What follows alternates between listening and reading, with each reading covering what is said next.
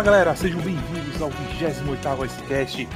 Uma vez gravamos separadamente, não está fácil ainda. Comigo hoje, nesse dia triste, lembrando, uma quarta-feira, 25 do 11, já já eu falo porque é triste, Kaique Tomia. Fala Vini, e aí pessoal, mais uma das nossas gravações aí, né, remota, digamos assim, pegando participação dos nossos colegas aqui e ali. Por enquanto a gente vai continuar nessa ainda. Não se preocupem que quando a gente for voltar, a gente vai tentar fazer um programa aí com o máximo de pessoas que der.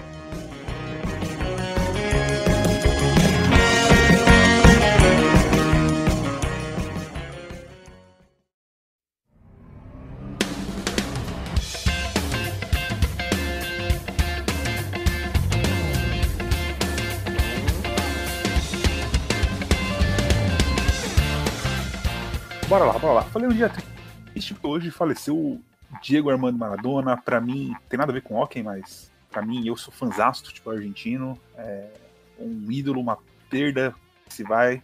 É uma pessoa que fez muito mal para ele mesmo, apenas, né? Apesar dos julgamentos que ele recebe da sociedade. E um dia triste pro, pro futebol mundial, acho que pro esporte, Kaique. Sem dúvida, um dia muito triste pro, para o esporte em geral, né? Uma figura lendária no mundo do futebol.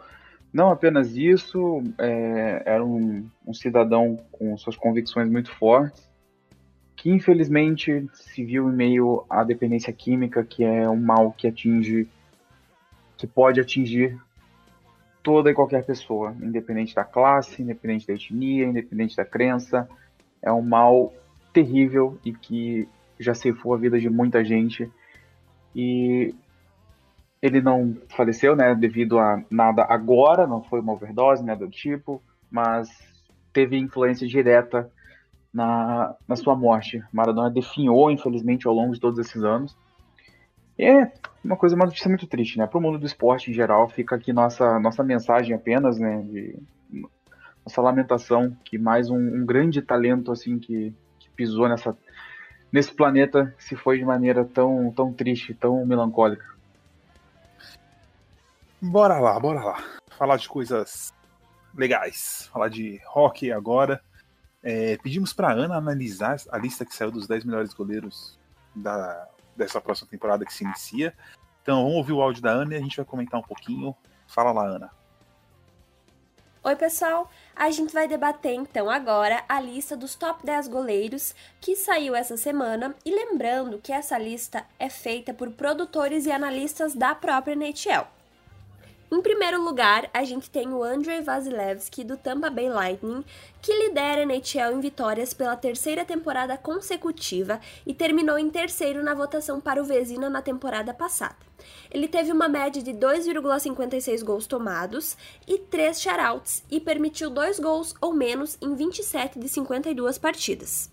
Nas últimas três temporadas, o Vasilevski lidera a NHL em vitórias, com 118, e está empatado em primeiro lugar com o Flurry em shoutouts, que são 17.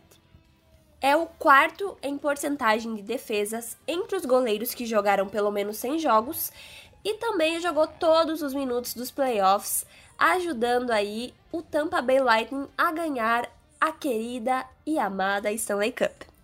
Em segundo lugar, temos o Tuukka Rask do Boston Bruins, que lidera a NHL com 2,12 gols tomados e ficou em segundo lugar com uma porcentagem de defesas de 0,929, atrás apenas do Kudobin.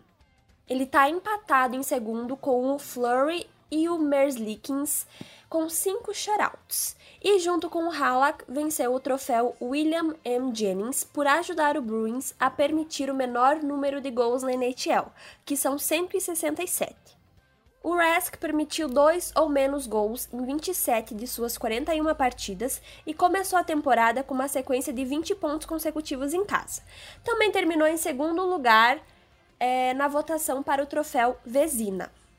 Em terceiro lugar, temos o Connor Hellebuck dos Winnipeg Jets. Ele é o atual vencedor do troféu Vezina como melhor goleiro da NHL na temporada passada e ajudou os Jets a conseguir uma vaga nas eliminatórias da Stanley Cup. Ele ficou empatado em primeiro lugar com o Price entre os goleiros da NHL em jogos, com 58.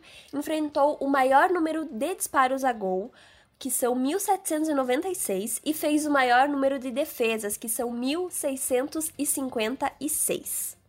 O Hellebuck permitiu dois gols ou menos em 30 de suas 56 partidas e foi o que mais fez jogos, que são 182, e tem o segundo maior número de vitórias, que são 109, atrás apenas do Vasilevski, que é o goleiro do Lightning, nas últimas três temporadas.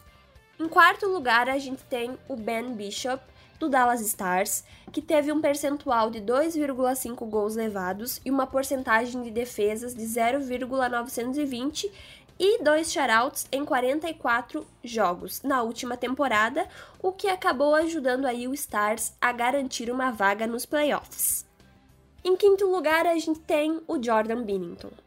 Na última temporada, ele foi o terceiro na NHL com 30 vitórias e teve um percentual de 2,56 gols levados, uma porcentagem de defesas de 0,912 e 3 shutouts em 50 jogos. Sobre esses dois, é, eu não acho que o Bishop e o Binnington tenham feito por merecer estar em posições é, relativamente altas. Eu acho que temos goleiros que, inclusive, ficaram de fora da lista, que mereciam estar aí. E eu acho que esperava-se muito mais deles e eles não entregaram. Tanto que em sexto lugar a gente tem o Carey Price, que definitivamente merecia estar na frente do Bishop e do Binnington. O Price tem 348 vitórias, que inclusive são as primeiras na história dos Canadiens, e ele jogou 58 partidas, empatando na liderança com o Hellebuck dos Jets. Ele enfrentou 1.755 disparos a gol, o segundo maior da liga, fez 1.595 defesas e liderou os goleiros com tempo no gelo com 3.439 minutos. Em sétimo lugar, temos o Camper dos Coyotes, que foi o terceiro em porcentagem de defesa e empatou com o Kudobin é, em terceiro no percentual de defesas entre os goleiros da NHL que jogaram pelo menos 20 jogos na última temporada. Ele foi limitado por conta de uma lesão, então ele jogou apenas 29 jogos, mas teve dois shutouts e ajudou aí os Coyotes a avançar para os playoffs pela primeira vez desde 2012. Em oitavo lugar, temos o Robin Leonard dos Vegas Golden Knights, que ajudou o time aí a chegar à final da Conferência Oeste, surpreendendo bastante gente, e teve uma porcentagem de defesas de 0,917 e 4 shutouts em 16 partidas. Lembrando também que ele assinou um contrato com os Golden Knights por 5 anos no dia 3 de outubro.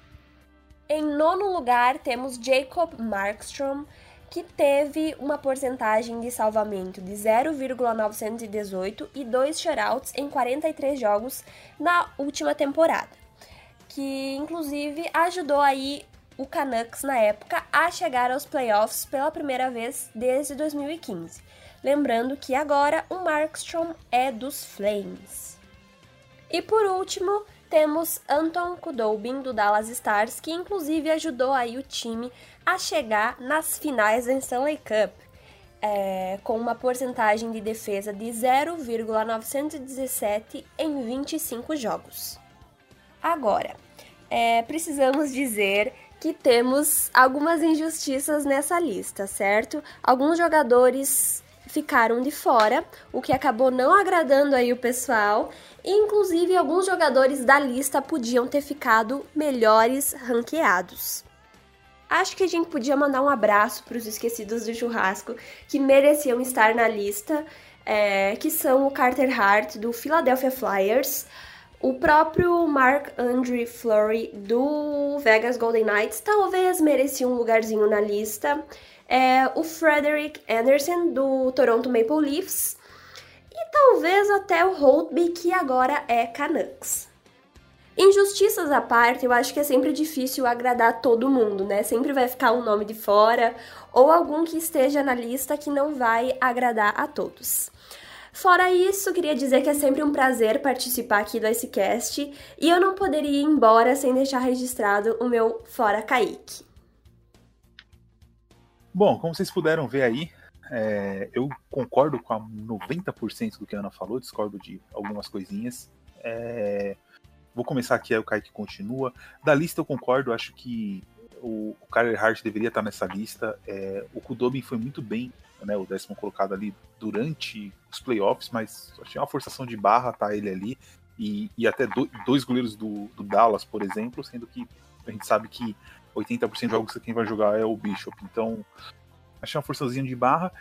E para mim, o Carey Price, que, assim, é, hoje, até comentando com o Kaique antes de começar o programa, é, hoje eu não tenho nenhum goleiro na liga que eu olhe e fale assim, tenho medo de enfrentar esse goleiro. É, a gente tá numa transição aí, e o Carey Price que teve temporadas absurdas, principalmente entre 2013 e 2015, até 2016 ele foi bem.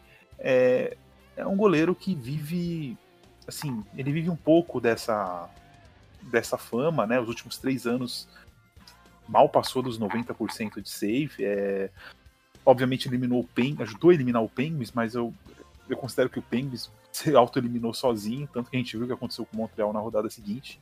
É...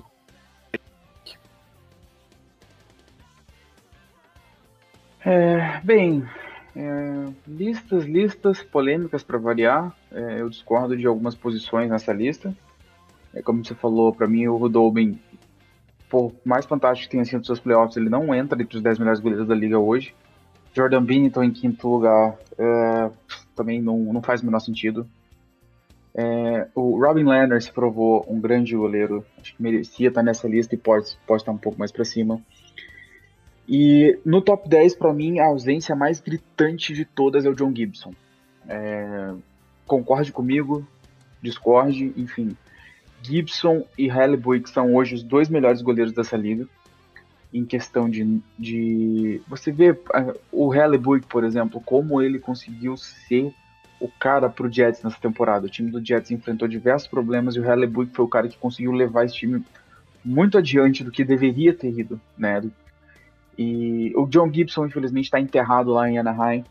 É um time em reconstrução, uma reconstrução muito longa pela frente, e esse goleiro fantástico vai perder seus principais anos ali à frente de uma.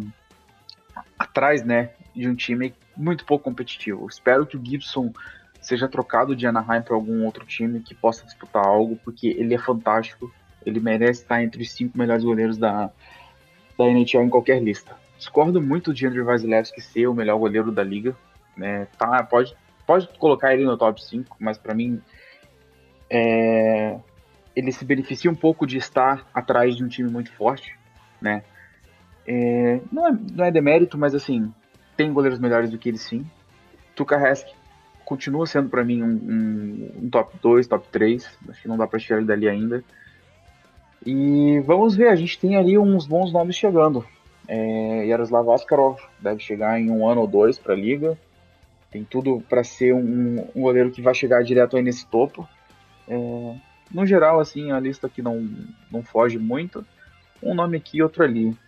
E ah, Carter Hart podia estar entre os 10 mas não acho nenhum grande absurdo ele não estar. Acho que ele ainda tem muito que evoluir ainda, o pessoal tá se emocionando um pouco rápido demais.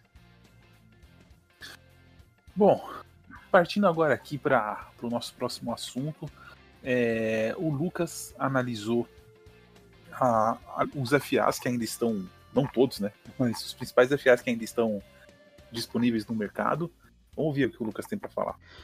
Fala Vini, fala galera do que tá escutando o nosso Icecast. É, primeiramente, fora Kaique. É, vamos falar aqui do. Especular um pouquinho, brincar um pouquinho com os UFAs que ainda não assinaram o contrato. Então eu vou de três, falar sobre três: Mike Hoffman, Anthony Duclair e vou falar do Michael Granlund. É... Só, sim, só um adendo. Tem muitos nomes interessantes ainda. Travis Hamonic, Soderbergh, Kovalchuk, Vatanen, Atanasio, Broussard, Chara. Então, realmente, se eu for ficar falando, eu fico falando até amanhã.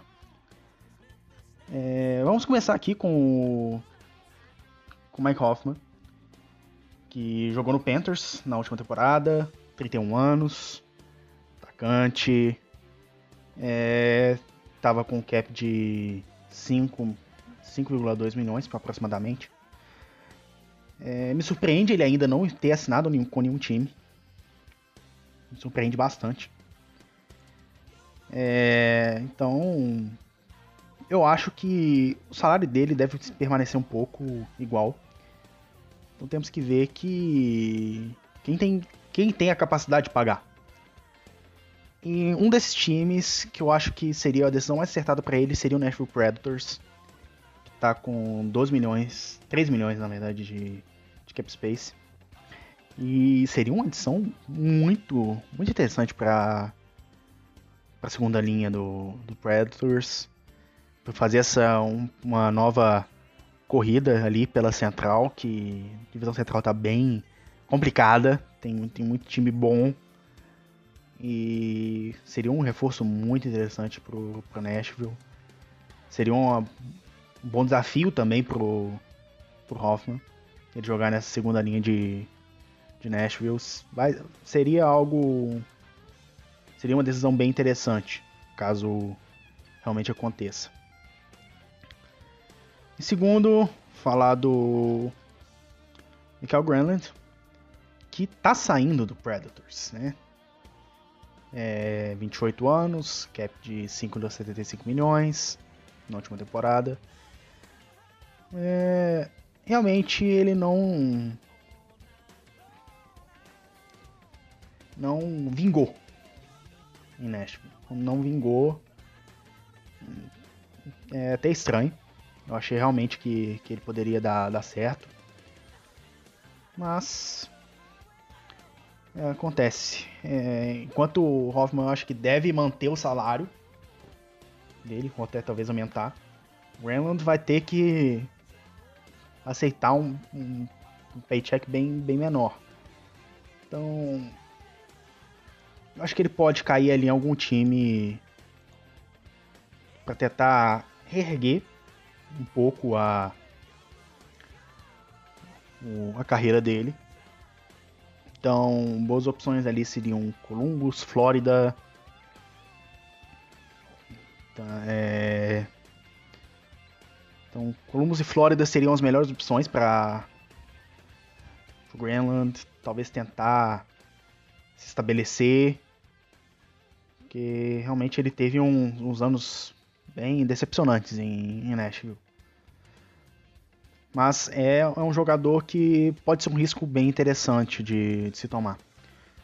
Por último, Anthony Duclair, que liderou o Senators na, na última temporada, foi artilheiro do time, tem um cap hit de 1,75, só 25 anos.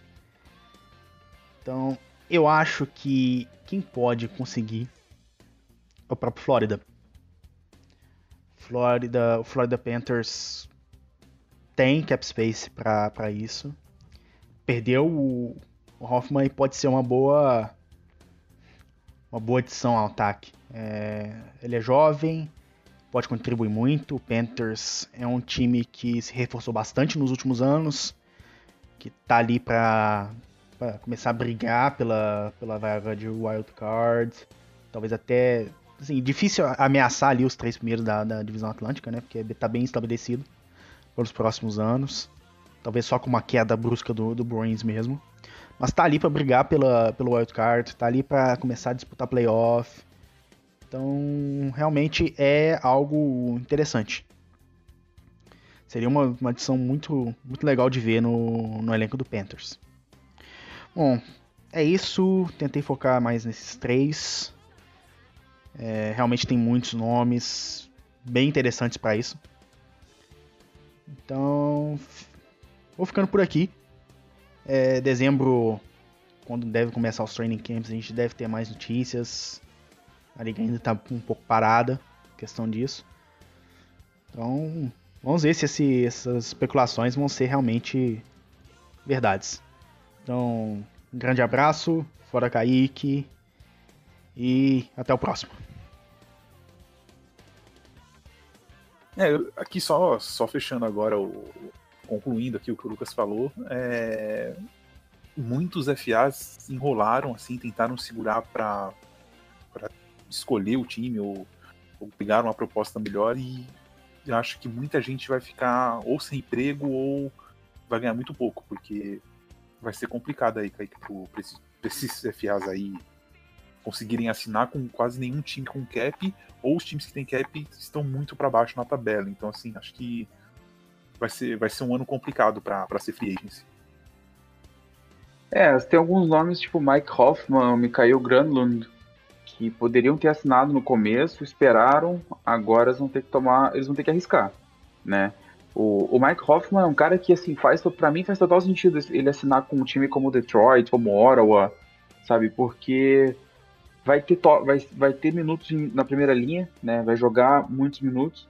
Consequentemente, vai ser o cara que vai fazer muitos pontos e criar ali o trampolim para conseguir um grande contrato no próximo ano, caso as coisas estejam um pouco melhor. Então, agora esses caras vão ter que arriscar. Ou eles aceitam ganhar muito pouco para jogar na segunda ou terceira linha de um time muito bom, ou eles pegam um dinheiro um pouco melhor, mas vão ter que ir para um time fraco para mostrar serviço lá, para mostrar que ainda tem bala na agulha para conseguir depois um contrato melhor em um time melhor, ou até mesmo né, já num, num time mais, mais modesto em, em, na crescente. Partindo aqui para as notícias, finalmente tivemos notícias. É, o Tampa hoje realizou para mim um dos maiores roubos dessa, dos RFAs. O Kaique achou que foi. não foi tão roubo assim, mas acabou de assinar com o Mikhail Sergachev pelos próximos três anos por 4,8 milhões é, é para um assalto. Eu sei que tem problemas para resolver, até para encaixar esse contrato, mas, é, cara, eu acho que três anos agora, mais dois anos de point, talvez aí o Tampa até consiga outro título e depois se preocupa com esses contratos. O que, que você achou do dessa desse, desse, dessa reassinatura aí, Kaique? Acho que era, já era esperado, né? O, o, o Tampa não ia deixar o Silverchair sair, a não ser que chegasse uma offer sheet muito ridícula para descobrir. É, o que eu falei para você que eu discordo de ter sido um roubo muito grande, que foi eu projetava o contrato do Sergachev entre 5.5 e 6 milhões. Tem até uns 2 reais, 3 reais aí para trás você vai pegar, eu falei isso. Então foi um contrato, digamos que numa média de 1 milhão de dólares abaixo do valor que poderia ter sido. Curto, é, é um risco meio que calculado do Sergachev, porque ele tem chance de ganhar outro título, e caso ele venha ganhar outro título com o Tampa, o valor dele só vai aumentar, né? E é um cara que está tá evoluindo, está se tornando um grande defensor, né? Hoje ele é o melhor defensor russo, na minha opinião. Eu acho ele melhor do que o, o Provorov do, do Flyers. Bem melhor. Então, para ele é um risco calculado. Para o Tampa, a mesma coisa, porque o Tampa se daqui três anos não tiver como renovar ele, já aproveitou ele, ganhou um título, até dois. Se precisar mover, vai conseguir mover e com um belo valor, porque o contrato dele é bom, o valor é, do contrato é bom. Eu acho que é um risco calculado para os dois lados e Tampa tá, tá tendo vários desses riscos calculados. Aí eles só precisam ter atenção ali na frente. Daqui dois anos, Brandon Point, depois Sergachev, porque é aí que você começa a se enrolar, que aí você não vai conseguir ter dinheiro para renovar com todo mundo. Daqui dois, três anos o cap pode não ter aumentado muito, dependendo de como o próximo ano seguir. Então, não tem muito o que fazer. O Tampa está trabalhando como dá, está trabalhando bem, mas o risco sempre existe, né? É, acho que provavelmente aqui, né, para finalizar, eles devem, devem fazer alguma troca agora para encaixar todo mundo. Mas assim, daqui três anos o Killorn sai. É... Provavelmente eles consigam trocar o Tyler Johnson nesses próximos 3, 4 anos que ele tem de contrato aí. E outro ponto que eu acho importante lembrar é que o Sergachev consegue, ele vira RFA ainda no próximo contrato, né? Mas se ele resolver sair, ele vai sair com 25, 26 anos. É, se você imagina que, por exemplo, a maioria dos, dos chegam ao mercado com 28 e você assina aquele contrato que vale a pena pelos próximos 4 anos e você perde 3, você pode ter um Sergachev ganhando uma grana absurda num contrato de 7 anos, ele rendendo até os 33 anos. É, ficar de olho que ele pode ser um FA assim disputadíssimo na se ele chegar a ser free agent. Sem dúvida, como, como eu disse, como eu disse, é um, é um risco bem, bem calculado para os dois lados, válido, né? Tampa ainda tem um time muito forte, tem totais condições de brigar pelo, pelo bicampeonato, melhor, melhores condições ainda, eu acredito, que o Penguins tinha em 2017, apesar de, do time ter jogado muito naquela temporada. O Tampa vem com, muito, com muita força ainda, muita intensidade ainda. A maioria dos seus jogadores estão abaixo da casa dos 30, e, então tem muita lenha para queimar aí. Outra notícia que saiu hoje é o Johnny Boychuk, que tinha recebido acho que um, um patins no olho durante a temporada, voltou e jogou os playoffs, anunciou a aposentadoria, não já mais. É, ele tem mais dois anos de contrato aí, 6 milhões. Assim, gosto de tentar ter boa fé nos times, mas é, para mim o New útil ao agradável ali, o, o Islanders tentou trocar ele, não conseguiu, e, e ele meio que acabaram entrando num acordo. Ah, você fala, você não joga mais e recebe o salário, né? Porque ele iria para a área de lesionados e libera espaço para o Islanders poder trabalhar. Mais uma daquelas manobras do Cap eu sempre critico e acabo sendo contra o Cap. Kaique, o que você acha dessa notícia bombástica?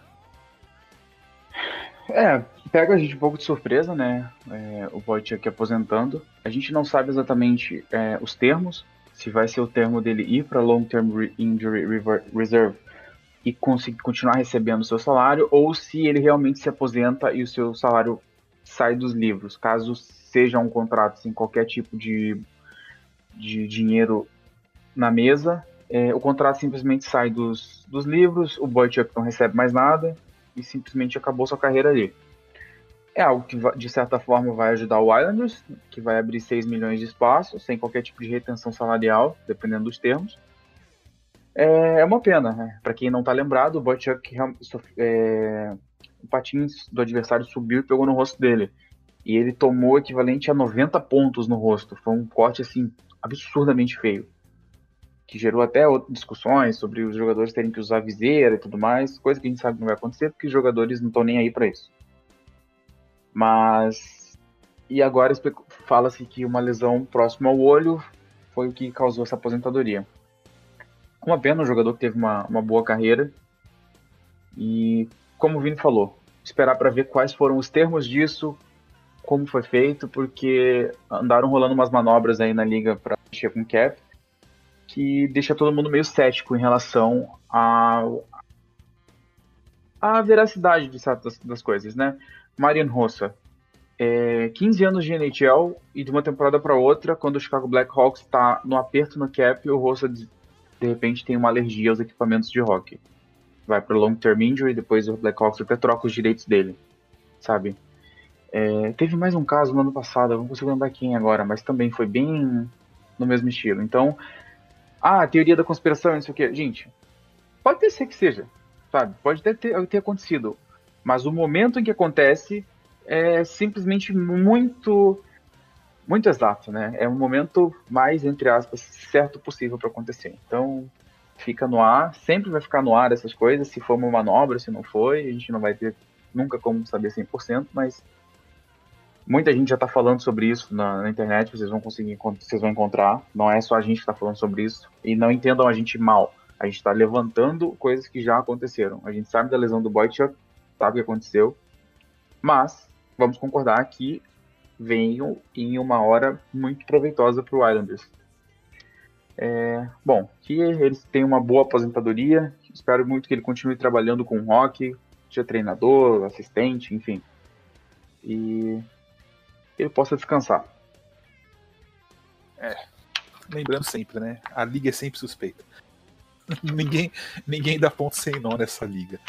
Não, esses times estão cheios cheio de chacal ali dentro, na, nas direções, fazendo manobra, tentando sempre dar seu jeito para fazer não, algo. Não, é, não é só o Islanders, tá? É, não é só o Islanders.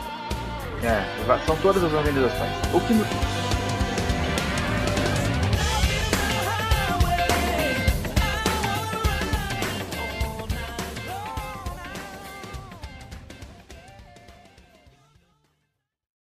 Esse podcast faz parte do site Fambonanet. Acesse fambonanet.com.br.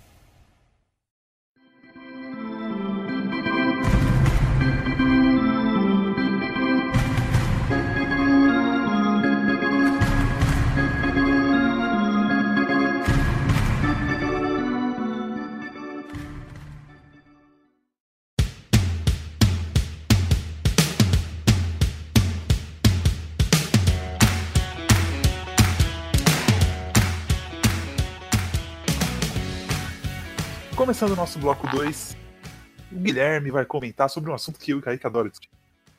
O Vetkin vai ou não vai superar o recorde de Wayne Gretzky? Vai, Gui.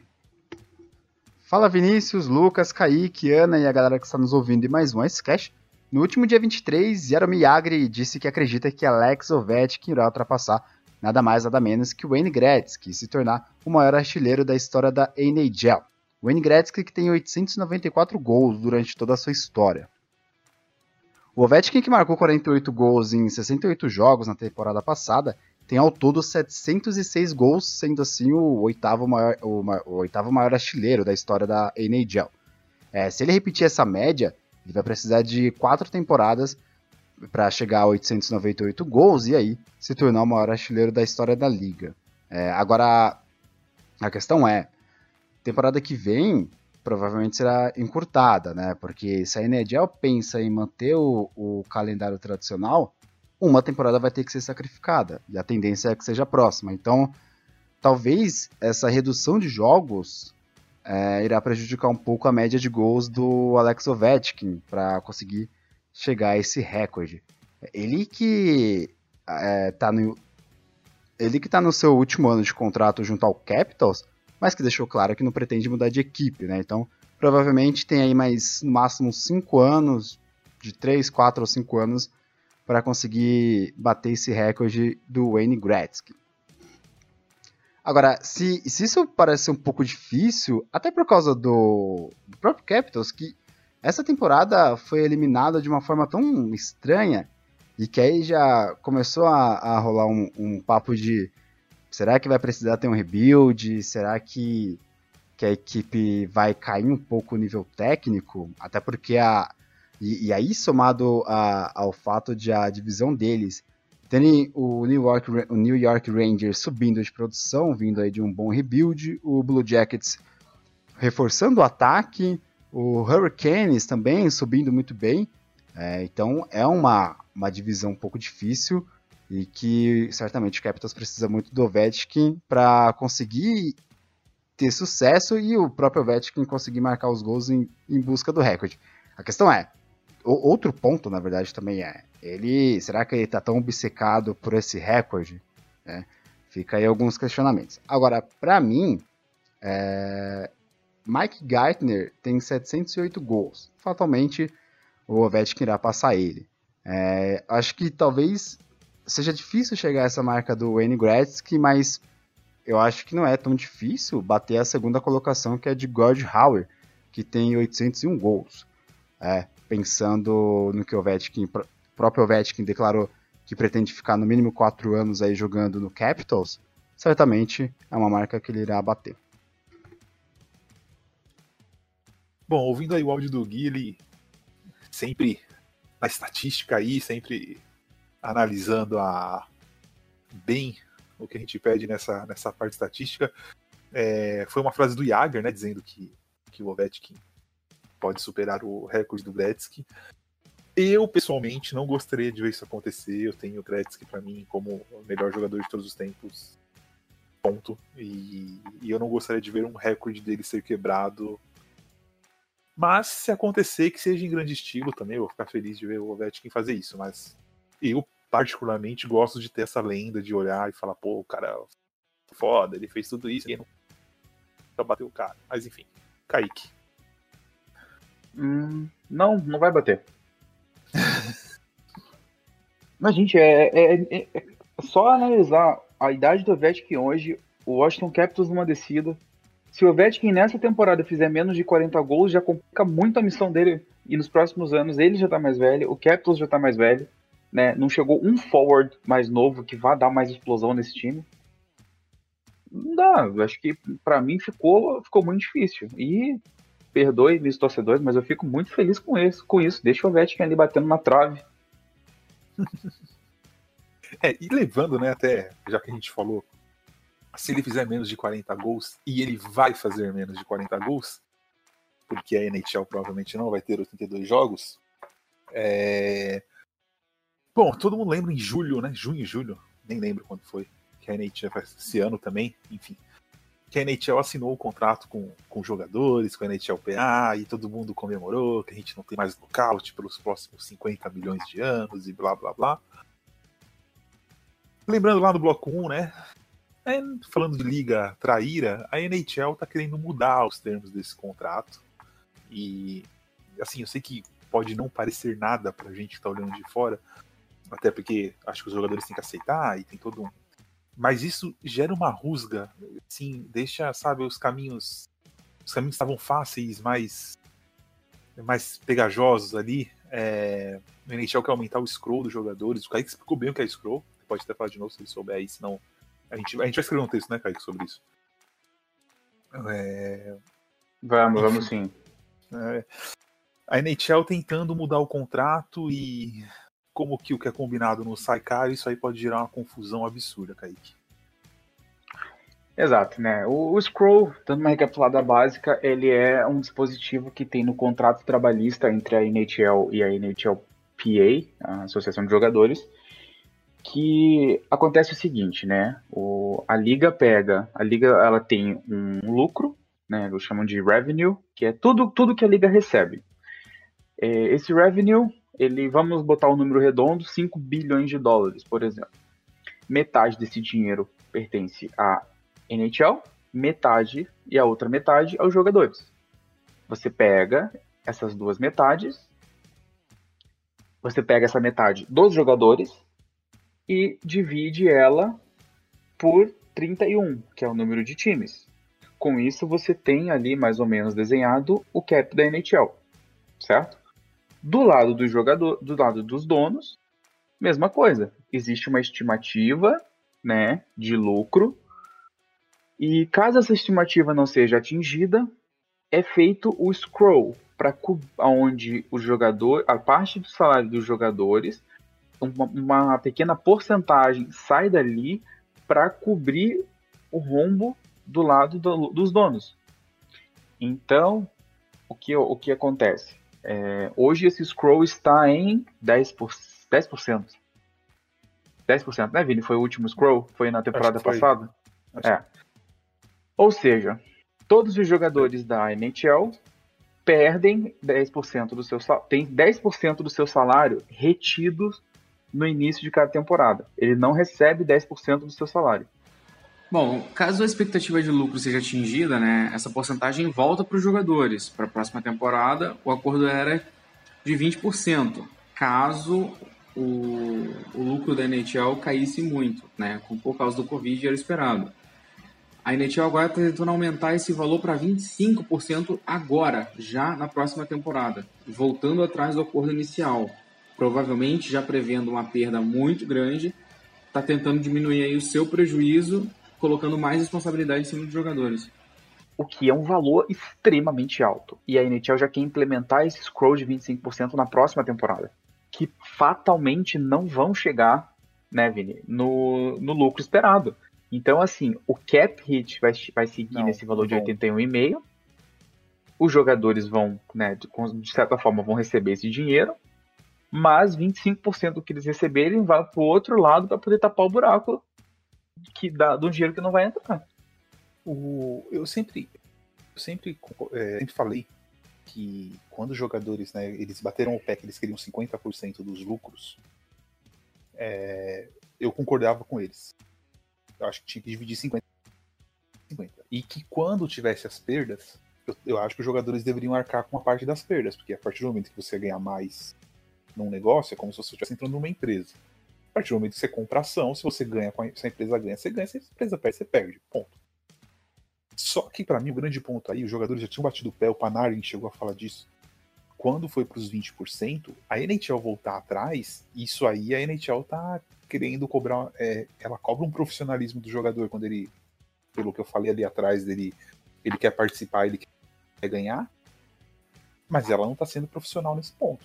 É, e assim, uma coisa é você olhar o salário, por exemplo, do, do Conor McDavid, que ganha 12, sei lá quantos pontos milhões, e, e, tal, e paga menos impostos em Alberta e tal, blá blá blá quando você comparar com um rapaz que acaba de entrar na liga. O, o cara que entra na liga também tem esse, vai ter esses 20, 25% descontados.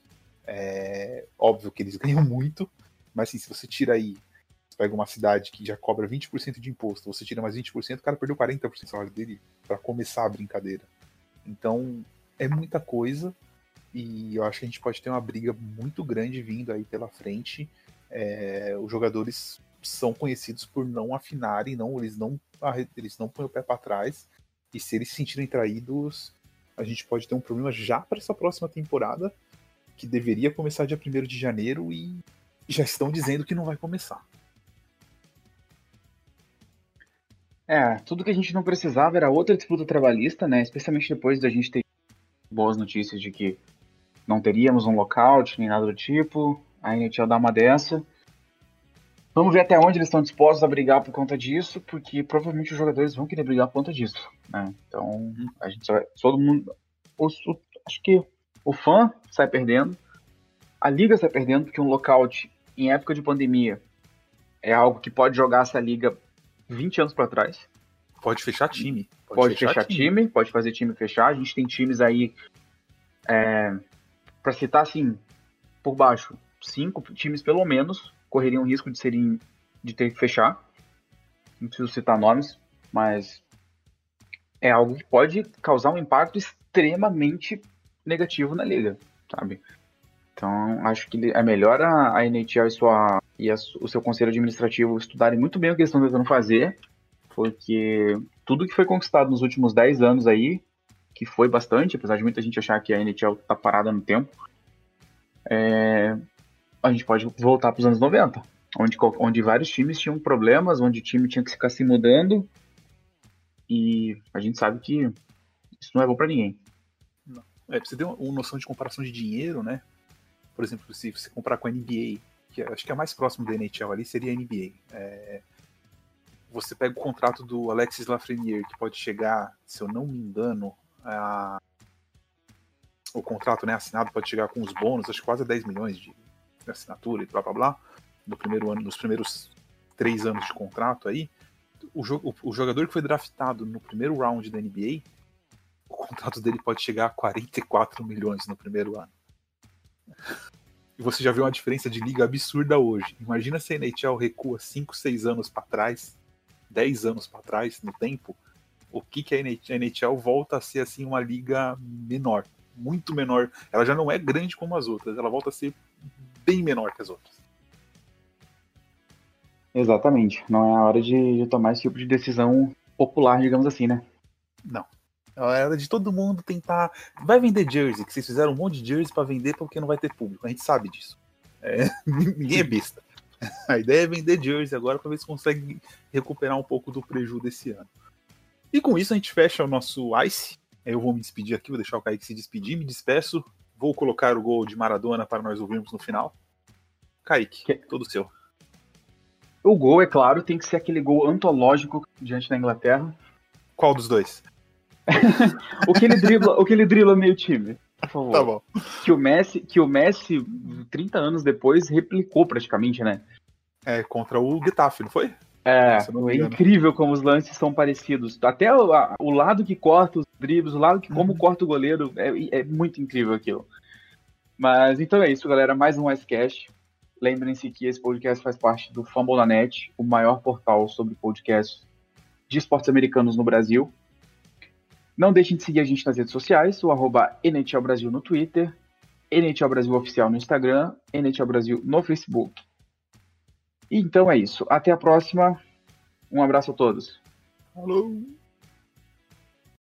Ahí lo tiene Marabona, lo marcan dos, pisa la pelota Marabona, arranca por la derecha el genio del fútbol mundial, y es el tercero a tocar para Borruchaga siempre Marabona, genio, genio, genio, ta, ta, ta, ta, ta, ta, ta,